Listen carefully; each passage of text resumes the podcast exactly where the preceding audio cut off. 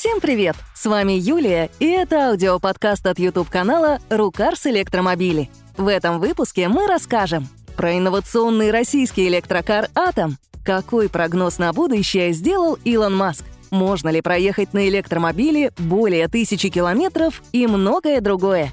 Вы на канале «Рукарс». Поехали! В России представили новый электромобиль «Атом». Тут важно объяснить, что это вообще такое — Помните проект электромобиля Кама? Его предложили КАМАЗу, но тот решил, что выпускать такое нецелесообразно. Однако гендиректор КАМАЗа Сергей Кагогин вложил личные средства и привлек еще нескольких инвесторов для разработки похожей машины. Вот это и есть «Атом». Получился высокий хэтчбэк по размерам близкий к BMW i3, впервые для российского автомобиля с распашными дверями и к тому же без центральной стойки – Главная фишка — рулевое управление по проводам, то есть руль механически не связан с колесами. Привод у него задний, но может быть и полный.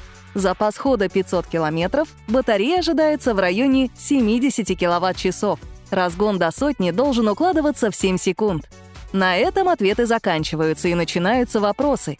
Главный из них — где станут собирать электрокар? А в продаже он должен появиться уже к лету 2025 года. Точно не на КАМАЗе. Там работают над собственным легковым электромобилем. Зато более-менее понятно, какие батареи будут на атоме, и это отчасти объясняет выбор названия.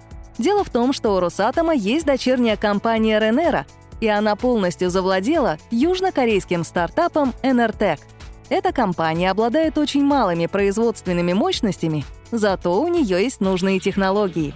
Она прежде сотрудничала с BMW, Samsung и LG, но не смогла найти деньги на развитие производства. И теперь куплена Росатомом.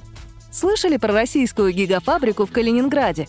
Фактически, она будет построена по корейскому проекту и технологиям. И именно там будут делать аккумуляторы для атома. Там же из них станут собирать модули, а уж батареи из модулей автозавод должен будет собрать сам. Honda начала продажи в Европе электромобиля, которым пытается всех запутать. Следите сами. Вот есть бензиновый Honda HR-V. А вот электромобиль для Китая под именем Honda ENS-1, который выглядит так же, но электрический. А теперь электромобиль под именем ENY-1, тоже электрический, выглядит так же, но для Европы. И в Хонде утверждают, что это полностью самостоятельная разработка на новой платформе, а не просто HRV с электротягой. Так или иначе обещают 204 лошадиные силы и запас хода в 412 европейских километров. Емкость батареи — 68,8 киловатт-часов. Это второй электромобиль Honda на рынке Европы после стильного ретро-хэтчбека E-City. К новостям Теслы. У компании состоялось очередное собрание акционеров.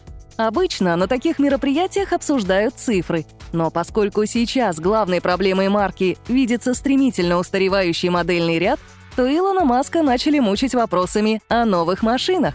Из хорошего. Он показал очередной тизер того, что считается будущим бюджетным хэтчбеком стоимостью 25 тысяч долларов, и заявил, что будет две машины этого семейства — Суммарно их планируют выпускать тиражом 5 миллионов штук в год, а это очень много. Из плохого. Производство пикапов «Кибертрак» запускается со скрипом. В этом году стартует только мелкосерийная сборка, массовое производство отложено на следующий год. А вообще, больше 250 тысяч пикапов в год делать особо и не планируется.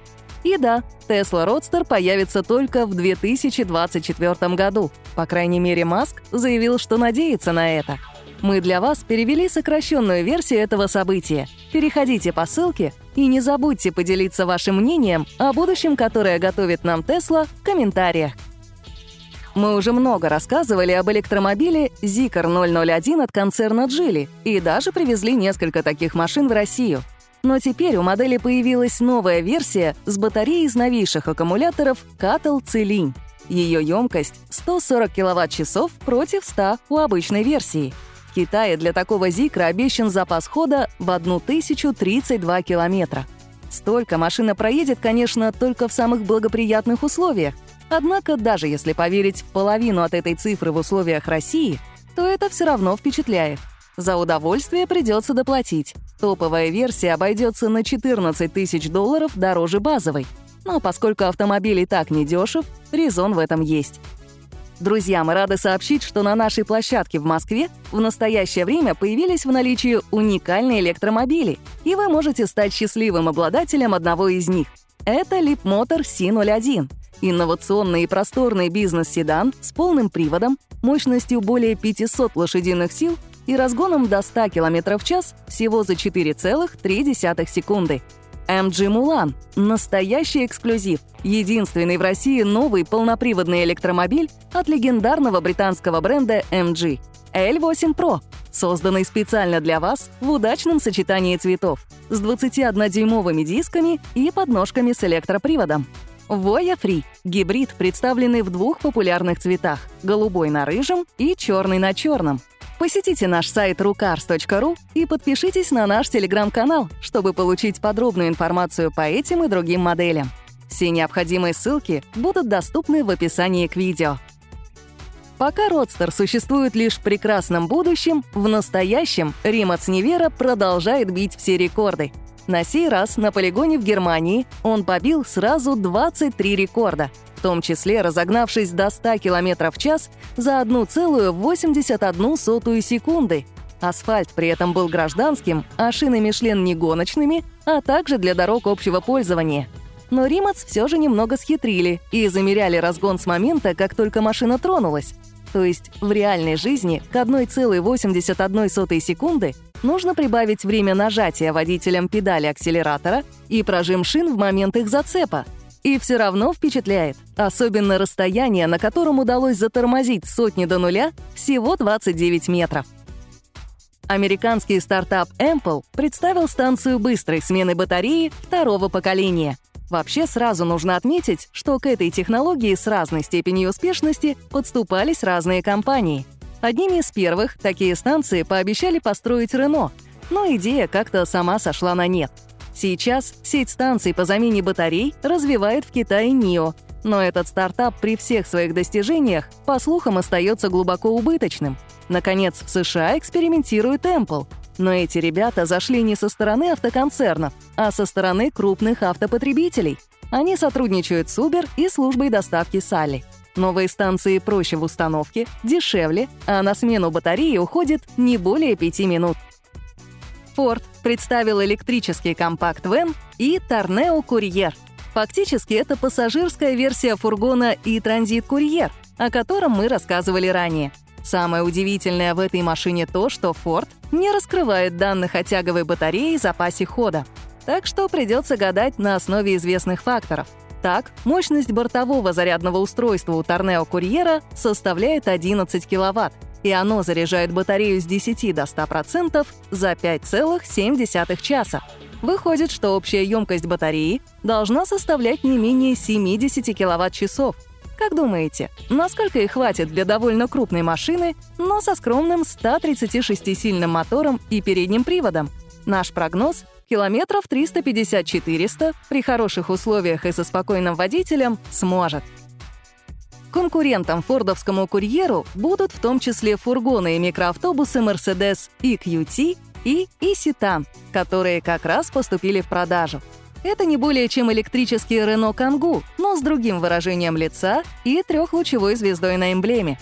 Так вот, Mercedes в любом случае проигрывает Форду по характеристикам. У него всего 122 лошадиные силы, а емкость батареи составляет только 45 киловатт-часов. Собственный запас хода даже по оптимистичным прогнозам не превышает 285 километров.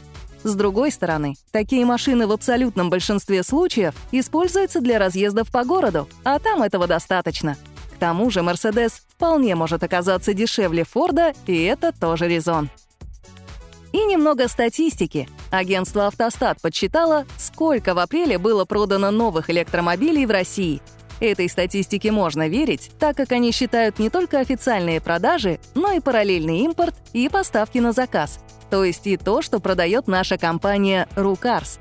Итого, 861 электромобиль. Это более 1% от всего рынка автомобилей в России, то есть уже не так уж и плохо. Лидеров трое. Это, как ни странно, Volkswagen, которых бывшие официальные дилеры активно повезли из Китая, отечественные Эволюты, а также Теслы. Бестселлер Volkswagen ID4, Эволюты iPro и iJoy, а также Tesla Model Y. Для сравнения, совсем недавно за год в России продавалось столько новых электрокаров, сколько сейчас продается за месяц. И фишку недели, продолжение испытаний роботов Tesla Optimus, вы можете посмотреть на нашем YouTube-канале «Рукарс Электромобили». А на этом все. Новый подкаст через неделю. Пока-пока.